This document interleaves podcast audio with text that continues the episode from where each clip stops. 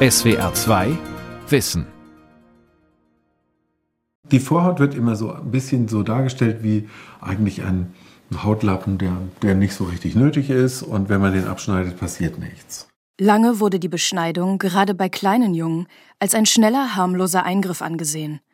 Doch zunehmend werden die Stimmen der Männer lauter, die psychisch und körperlich unter den Folgen ihrer Beschneidung leiden. Plötzlich ist es dann äh, gefühllos geworden und hat ungefähr, schätze ich so, weiß ich, 90 Prozent der Empfindlichkeit eingebüßt und das ist auch so geblieben seither. Es werden tatsächlich auch in Deutschland noch mehr Zirkumzisionen durchgeführt, als eigentlich medizinisch notwendig wären. Medizinische Beschneidung von Jungen. Muss die Vorhaut wirklich weg? Von Insa Onken. In Deutschland wird jährlich ca. 35.000 Jungen unter 15 Jahren die Vorhaut aus medizinischen Gründen operativ entfernt. Die Diagnose lautet meistens Phimose, eine nicht zurückziehbare enge Vorhaut. Seit einigen Jahren sehen Expertinnen und Betroffene den Eingriff, die sogenannte Zirkumzision, jedoch zunehmend kritisch und hinterfragen, ob er wirklich medizinisch notwendig ist. Eine neue Leitlinie spiegelt diese Haltung wider. Dennoch sinkt die Zahl der Beschneidungen nur langsam. So, Aha, da ist er. Bist du der Elias? Ja. Okay, dann komm mal in das Untersuchungszimmer. Kolja Eckert leitet die kinderchirurgische Abteilung des Marienhospitals in Gelsenkirchen. Heute kommt der neunjährige Elias mit seiner Mutter zu einer Nachuntersuchung. Er musste wegen einer Spätfolge aufgrund seiner Beschneidung operiert werden. Als er beschnitten wurde, war er drei. Der Grund für die Vorhautentfernung? Was war das damals gewesen? Man konnte den Urin nicht sofort rauslassen. Der Penis hat sich erst aufgebläht und dann kam der Urin erst raus. Das sogenannte Ballonieren der Vorhaut kommt bei vielen Jungen im Kindergartenalter vor. Es ist ein Zeichen dafür, dass sich die angeborene Verklebung der Vorhaut mit der Eichel zu lösen beginnt. Häufig ist die Öffnung der Vorhaut jedoch noch so eng, dass der Urin sich unter der Vorhaut aufstaut und sich diese aufbläht. Heute ist das Ballonieren kein Grund mehr für eine Behandlung. Das wurde früher anders gesehen. Also wir waren erst beim Kinderarzt bei der U-Untersuchung. Da hat er natürlich die Vorhaut nach hinten geschoben. Er hat gesagt, ja, Phimose, die Vorhaut muss weg. Und dann haben wir einen Termin gekriegt zur OP. Lange galt, die Vorhaut müsse sich spätestens bis zum Eintritt in die Schule zurückziehen lassen. Und wenn nicht, dann müsse sie entfernt werden.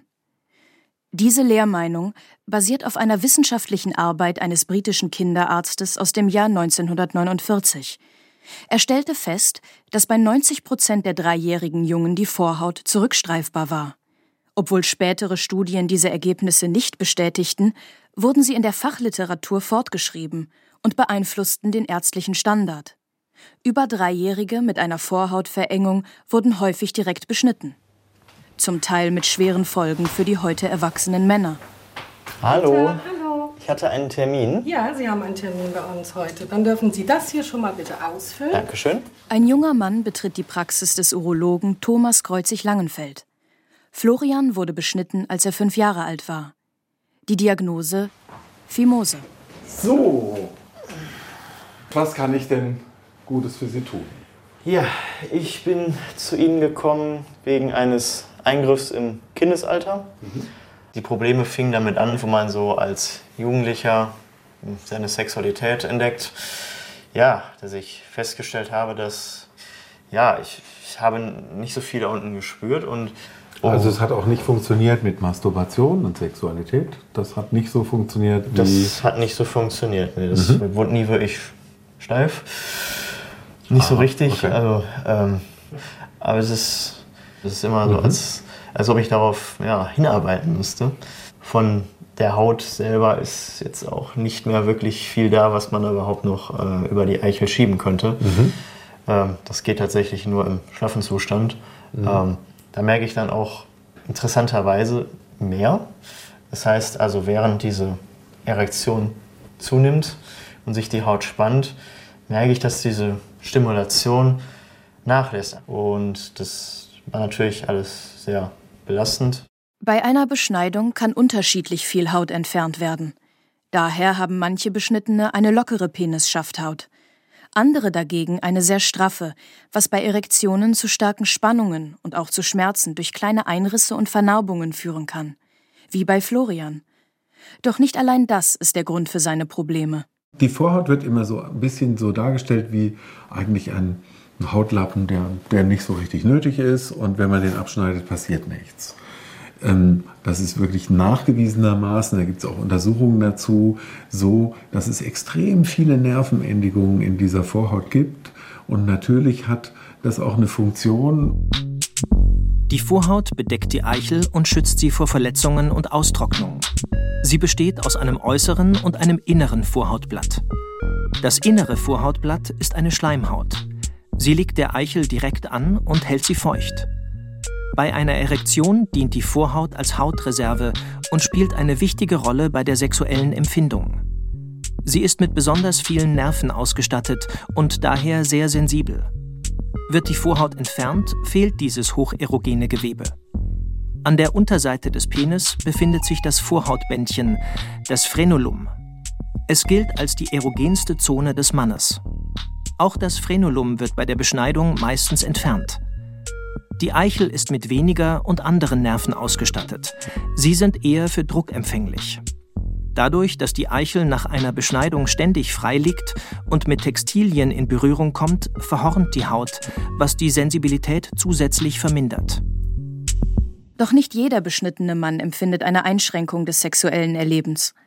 Das ist individuell sehr verschieden. Es gibt die, die kein Problem damit haben. Oft äh, ist das so, dass die als frühe Kinder schon beschnitten wurden. Vielleicht auch so, dass das wirklich gut ist. Und die sagen, nö, ich habe kein Problem. Ähm, oder sie nehmen ihr Problem nicht wahr, weil sie es anders ja auch nicht kennen. Und es gibt aber auch die, die sagen, damit habe ich ein größeres Problem, ich habe eine verminderte Sensibilität. Der österreichische Schriftsteller Clemens Setz, Büchner-Preisträger 2021, war 22, als er beschnitten wurde. Er konnte seine Vorhaut nur im schlaffen Zustand, nicht aber im irrigierten Zustand über die Eichel zurückziehen. Beim Masturbieren und beim Sex hat ihn das jedoch nicht beeinträchtigt. Erst als sie sich entzündete, ging er zum Urologen. Und er hat eben gesagt, das wird auch bleiben für immer, diese Entzündung, wird auch immer schlimmer werden. Sie werden auch das Risiko für Krebs erhöhen, solange sie nicht die Vorhaut vollständig entfernen lassen. Das war also sein, sein Urteil. Peniskrebs ist ein seltener Tumor. Besteht eine Phimose beim erwachsenen Mann über einen längeren Zeitraum, erhöht dies das Peniskrebsrisiko. Eine Vorhautverengung im Erwachsenenalter sollte daher behandelt werden. Doch muss es nicht immer gleich eine Beschneidung sein.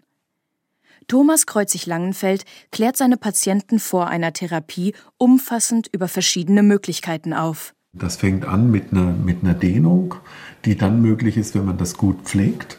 Ähm, diese gute Hautpflege ist wirklich für mich eine ganz wichtige Geschichte. Wenn das aber nicht funktioniert mit der Dehnung, dann kann man ja ähm, dem Patienten auch anbieten, dass man es eben nicht vollständig entfernt, sondern eben nur zum Teil. Und man muss dem Patienten immer sagen, welche Möglichkeiten äh, er überhaupt hat, sonst hat er auch gar keine Entscheidungsoption. Clemens Setz wurde nicht über Alternativen und auch nicht über mögliche Spätfolgen aufgeklärt. Nach der Operation kam es immer wieder zu Nachblutungen. Die Heilung dauerte mehrere Wochen. Dann erst wurde ihm bewusst, welche Auswirkungen die Beschneidung auf seine Sexualität hat. Drei Monate oder so nach der Operation habe ich irgendwann mal wieder versucht zu masturbieren und äh, äh, gemerkt, irgendwie ist kein, keine, keine Verbindung mehr, als würden die Nerven nichts weiterleiten. So, und das, das, das war dann eine lange, also so eine wirkliche Reha war das. Dann habe ich gelernt, sozusagen da wieder sexuelle, äh, wie soll man sagen, äh, Nervenimpulse, die, die wenigen, die noch übrig waren, so zu nutzen und zu vernetzen, dass sie wieder dazu führen, dass man halt Sex haben kann oder masturbieren kann, ja, so. Das ist nun schon 20 Jahre her. Der Gefühlsverlust ist geblieben, jedoch hat Clemens Setz einen Umgang damit gefunden. Meine Erinnerung sagt mir, dass die Orgasmen schon anders waren, äh, vernetzter, irgendwie so globaler Sicher äh, fühlt es sich anders an. Ne? Also zum Beispiel, ich brauche viel mehr Stimulation, um äh, steif zu bleiben zum Beispiel. Der Weg zum Orgasmus ist viel länger. Häufig wird das länger Können beim Sex als Vorteil angeführt. Doch Thomas Kreuzig-Langenfeld entkräftet diesen Mythos. Denn das länger Können kann durch die herabgesetzte Sensibilität auch zu einem länger Müssen werden und wird weder von der Frau noch vom Mann unbedingt als Vorteil wahrgenommen. Zum Teil haben diese Patienten auch, was man eine Ejaculatio retarda nennt. Das heißt, die bekommen überhaupt gar, kommen gar nicht zum Samenerguss äh, und schon gar nicht beim Geschlechtsverkehr, müssen zum Teil äh, manuell relativ kräftige Reize ausüben, um überhaupt ihre sexuelle ähm, ihr Gefühl wirklich zu erleben. Und das ist für viele natürlich ein ausgesprochenes Problem. Studien lassen keine eindeutige Aussage zu, wie sich eine Beschneidung auf die sexuelle Zufriedenheit auswirkt. Zahlreiche Einzelfallberichte von erheblichen Sensibilitätsverlusten und daraus folgenden Problemen zeigen jedoch, dass eine Beschneidung diese Folgen haben kann. Florian versuchte als Jugendlicher zu verstehen, was bei ihm zur Beschneidung geführt hatte, und recherchierte im Internet, aus welchen medizinischen Gründen eine Beschneidung überhaupt durchgeführt wird. Da liest man von wiederkehrenden Entzündungen oder doch etwas seltenere Hauterkrankungen. Das, das passt nicht. Ich, ich, hatte keine, ich hatte nie Schmerzen oder Entzündungen und ich hatte auch keine Hauterkrankungen. Um zu erfahren, warum bei ihm die OP durchgeführt wurde, forderte er die Krankenhausakten an. In keiner dieser Akten sind irgendwelche Beschwerden vermerkt, und was wirklich schockierend ist, es gab keinen Aufklärungsbogen über diese Operation selber. Für mich ist in diesem Moment eine Welt zusammengebrochen. Ah, es ist ein gewaltiges Ohnmachtsgefühl. Ja, ich habe meinen Eltern damals gesagt, wir, müssen doch irgendwas jetzt tun. Wir, können das doch jetzt nicht einfach so, so hinnehmen. So, ähm, okay, der Schaden ist da, aber ja, dann, dann ist das leider so. Ne? Ähm, ich dachte, nee, wir müssen doch irgendwas tun. Florian ist überzeugt. Seine Beschneidung als kleiner Junge war medizinisch nicht notwendig. Er entscheidet sich, den Arzt und die Krankenhausgesellschaft auf Schadensersatz zu verklagen. Matthias Franz, Professor für psychosomatische Medizin und Psychotherapie an der Universitätsklinik Düsseldorf, erforscht seit vielen Jahren, welche psychischen Auswirkungen eine Beschneidung haben kann. Die kindlichen Entwicklungsphasen spielen dabei eine wichtige Rolle. Wenn das Kind so etwa zwischen vier bis sechs Jahren ist, also im Vorschulalter, ein Zeitpunkt, äh, den immer noch einige Ärztinnen und Ärzte zur Beschneidung empfehlen, so ist das äh, aus entwicklungspsychologischer Sicht eigentlich ein absolutes No-Go. Das bestätigt auch die Statistik. Die meisten Beschneidungen bei Jungen werden im Alter zwischen 0 und 5 Jahren durchgeführt. In dieser Entwicklungsphase sind Kinder in außerordentlich äh, starker Weise schutzbedürftig und haben große Ängste, auch in ihrer körperlichen Integrität verletzt zu werden. Den eigenen Genitalien widmen die Kinder viel Aufmerksamkeit. Sie erforschen ihren Körper, lernen ihn kennen. Dies ist ein wichtiger Grundstein, um ein positives Körpergefühl zu entwickeln und die eigene sexuelle Identität zu finden. Und wenn das Kind in dieser Phase verletzt werden im genitalen Bereich erlebt, ist das eine Grunderschütterung seines Entwicklungsvertrauens im sexuellen Bereich. Äh, und deshalb sollten alle Eltern, aber auch wir Ärztinnen und Ärzte unbedingt wissen, wie schwerwiegend ein Eingriff in dieser Altersphase sein kann und äh, derartige Eingriffe wirklich nur zulassen, wenn sie unabdingbar aus medizinischen Gründen notwendig sind. Ist eine Beschneidung medizinisch notwendig, sollte das Kind altersgerecht in die Entscheidung eingebunden und gut darauf vorbereitet werden, damit es kein Gefühl von Ohnmacht erlebt. Aussagekräftige Studien darüber, wie sich medizinisch indizierte Beschneidungen später psychisch auswirken, gibt es kaum. Zu viele Faktoren spielen dabei eine Rolle, wie zum Beispiel die Umstände und das Alter bei der Beschneidung. Doch immer mehr Betroffene, die als erwachsene Männer unter ihrer Beschneidung leiden, melden sich öffentlich zu Wort. Eine Demo zieht durch Kölns Straßen. Seit zehn Jahren wird am 7. Mai der weltweite Tag der genitalen Selbstbestimmung gefeiert.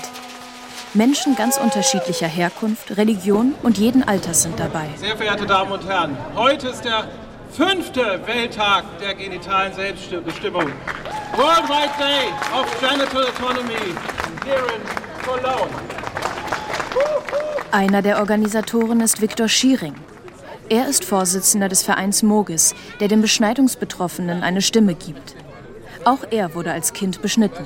Also ich habe mich zumindest ab dem Erwachsenenalter damit sehr unwohl gefühlt. Und irgendwann wollte ich einfach wissen, ob ich der Einzige bin, der so empfindet. Und ich habe dann versucht, Kontakt zu finden zu anderen Betroffenen. Das war noch vor dem Kölner Urteil. Der Fall eines vierjährigen Jungen hat 2012 zu dem Urteil des Kölner Landgerichts geführt. Er war aus religiösen Gründen in einer Praxis beschnitten worden. Zwei Tage später wurde er wegen Blutungen in die Uniklinik eingeliefert. Die Staatsanwaltschaft begann zu ermitteln. Es kam zum Prozess. Am 7. Mai 2012 wertete das Kölner Landgericht den medizinisch nicht notwendigen Eingriff als Körperverletzung. Das Wohl des Kindes stehe über dem Recht auf freie Religionsausübung der Eltern. Eine breite gesellschaftliche Diskussion brach los. Im Bundestag wurden Gesetzesentwürfe diskutiert. Ja, dann nahm das einen rasanten Lauf. Dann musste man sich ja öffentlich äußern, weil man das Gefühl hatte, dass wir Betroffenen auch gehört werden müssen, wenn so ein Gesetz beschlossen wird. Dass es um uns geht, um wen denn sonst? Mit uns ist es gemacht worden. Am 12. Dezember 2012 wurde im Bundestag das sogenannte Beschneidungsgesetz beschlossen. Entgegen der Kritik von Betroffenen und entgegen der Empfehlung von Ärzte- und Kinderschutzverbänden.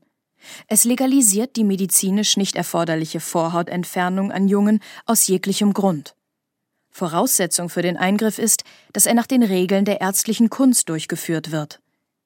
In den ersten sechs Monaten nach der Geburt eines Kindes dürfen auch Nichtärzte, die dafür besonders ausgebildet sind, eine Vorhautentfernung vornehmen. Viktor Schiering engagiert sich seither gegen die Beschneidung von Jungen ohne medizinische Notwendigkeit. Ich bin hier, weil ich will, dass das nicht mehr passiert. Dass Kinder einfach unnötig operiert werden und man ihnen einen Teil ihres Körpers nimmt, einen Teil der Möglichkeiten, sich selbst zu erfahren. Das finde ich nicht fair. Man hat eine große Verantwortung, wenn man jemanden einen Körperteil nimmt. Und das ist ein Teil des Körpers. Das ist ein Teil der Sinneserfahrung, die einem jedem Menschen mitgegeben wird.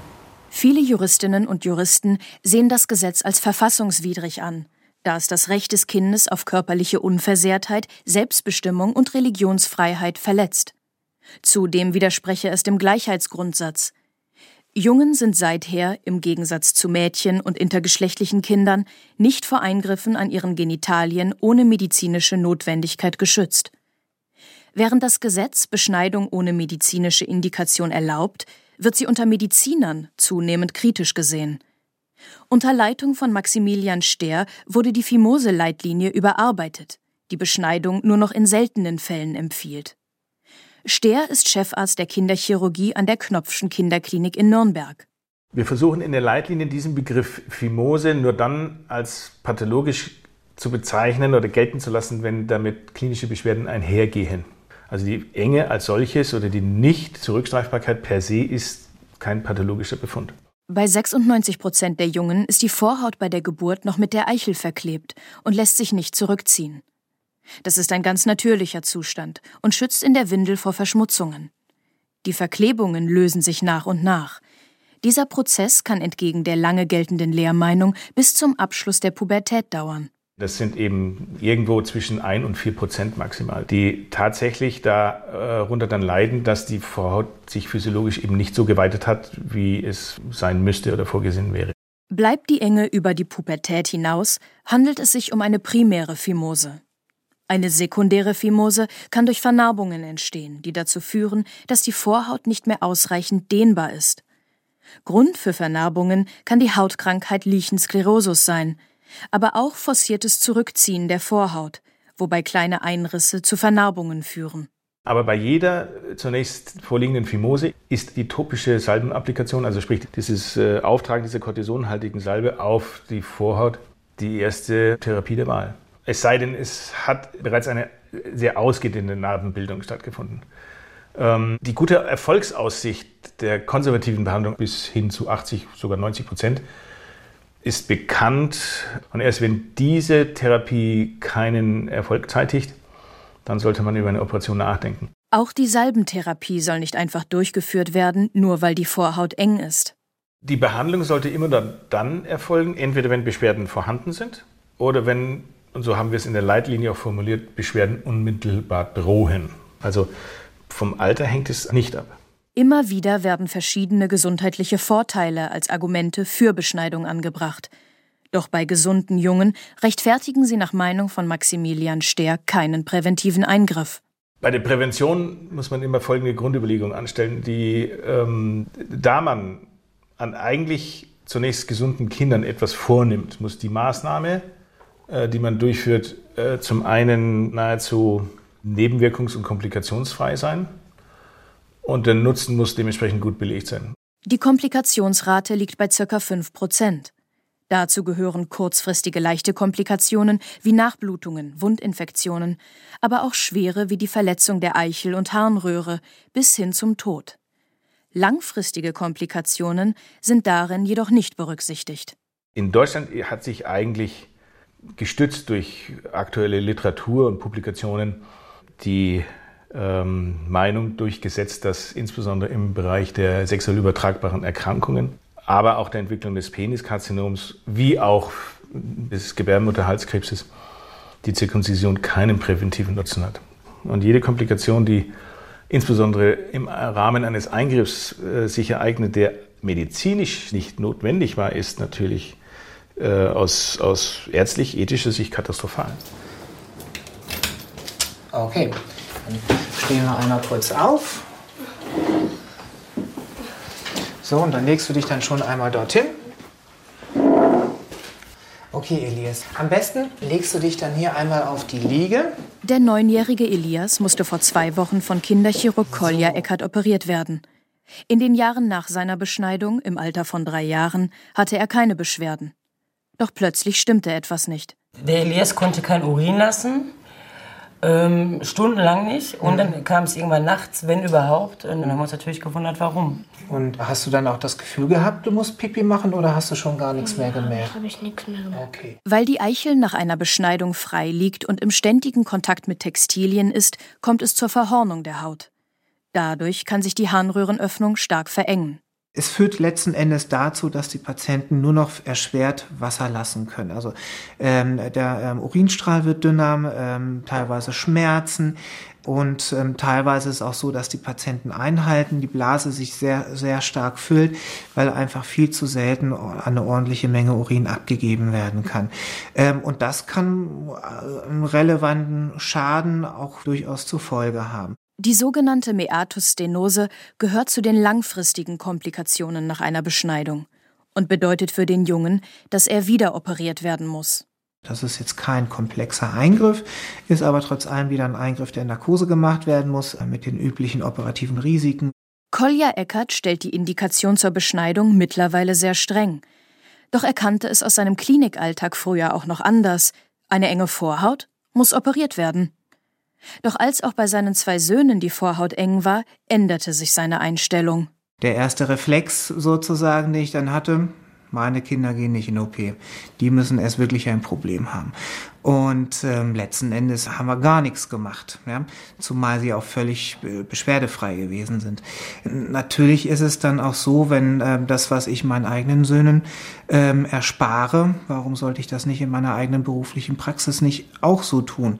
Kolja Eckert konnte auch seine Kolleginnen und Kollegen überzeugen, kritischer mit der vermeintlichen Notwendigkeit einer Beschneidung umzugehen.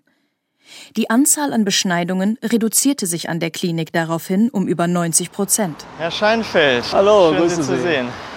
Ja, dann wollen wir mal schauen, ob das Oberlandesgericht unseren Argumenten folgt. Ich hoffe doch. Florian ist auf dem Weg ins Oberlandesgericht Düsseldorf. Er hat den Arzt, der ihn wegen einer Vorhautverengung beschnitten hat, als er fünf Jahre alt war, und die Krankenhausgesellschaft auf Schadensersatz verklagt. In erster Instanz hat das Gericht Florians Klage abgewiesen. Ich war nach der Verhandlung sehr überzeugt davon, dass die Richter es verstanden hatten, was unser Anliegen war und dass sie auch verstanden hatten, was dort schiefgelaufen war damals. Ähm, ja, und dann halte ich dieses Urteil in den Händen, wo alle Punkte abgeschmettert werden, wo ja, sich auf das Gerichtsgutachten gestützt wird. Der vom Gericht mit einem Gutachten beauftragte Urologe hat kein Fehlverhalten des Arztes festgestellt. Doch ein anderer Urologe, Wolfgang Bühmann, den Florian selbst mit einem Gutachten beauftragt hat, sieht das ganz anders. Ich wiederhole das, was ich im Gutachten geschrieben habe. Hier war keine Zirkumzision nicht nur nicht notwendig, sondern sie war auch einfach nicht indiziert, weil es keinen Nachweis einer Krankenvorhaut gab, keiner Beschwerden. Und das ist ein Verstoß gegen die Berufsordnung, weil keine Gesundheit verbessert, kein Schaden abgewendet, kein Leiden gelindert. Ein gesundes Organ am Menschen ist abgetrennt worden. Und dafür gibt es null Rechtfertigung. Das ist nicht korrekt. Florian hat sich entschieden, Berufung einzulegen. Denn obwohl seine Mutter nachgefragt hatte, ob es eine Alternative zur Operation gäbe, wurde ihr keine genannt. Dabei war die hohe Erfolgsaussicht der Salbenbehandlung auch schon 2003 bekannt. Doch wieder wird die Klage abgewiesen. Die Begründung, der Kläger habe nicht beweisen können, dass die gestellte Diagnose nicht richtig gewesen sei. Auch seien keine Behandlungsfehler nachgewiesen worden und Aufklärungspflichten seien nicht verletzt worden, da die Salbenbehandlung zum damaligen Zeitpunkt nicht als gleichwertige Alternative zu werten sei. Der ärztliche Standard bei einer Phimose in dem Alter sei die Beschneidung gewesen. Unabhängig davon, ob Beschwerden vorlagen oder nicht. Florians Rechtsbeistand Jörg Scheinfeld sieht das wegen der ausdrücklichen Nachfrage von Florians Mutter nach Alternativen jedoch anders. Und dass dann äh, der Arzt nicht verpflichtet sein soll, diese Möglichkeit aufzuzeigen. Also das leuchtet mir nicht ein. Ähm, und man wird so weit gehen müssen zu sagen, das ist äh, eine Auslegung des Aufklärungsrechts, die das Selbstbestimmungsrecht des Patienten verletzt. Eine selbstbestimmte Entscheidung war ohne umfassende Aufklärung demnach gar nicht möglich. Also ich denke, ich muss das Ganze erstmal sacken lassen. Was ich sehr an der ganzen Sache vermisse, ist die Frage, was passiert denn, wenn man hier einfach nichts getan hätte, wenn man einfach abgewartet hätte? Denn dann würde man feststellen, dass mit hoher Wahrscheinlichkeit diese Vorortverengung einfach ausgewachsen wäre.